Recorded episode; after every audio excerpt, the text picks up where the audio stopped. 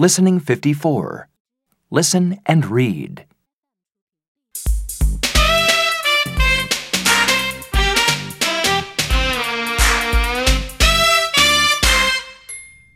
I have an email from Jim. Jim is our cousin in Australia. He's a jackaroo. What's a jackaroo? Jackaroos work on sheep farms. It's a great job.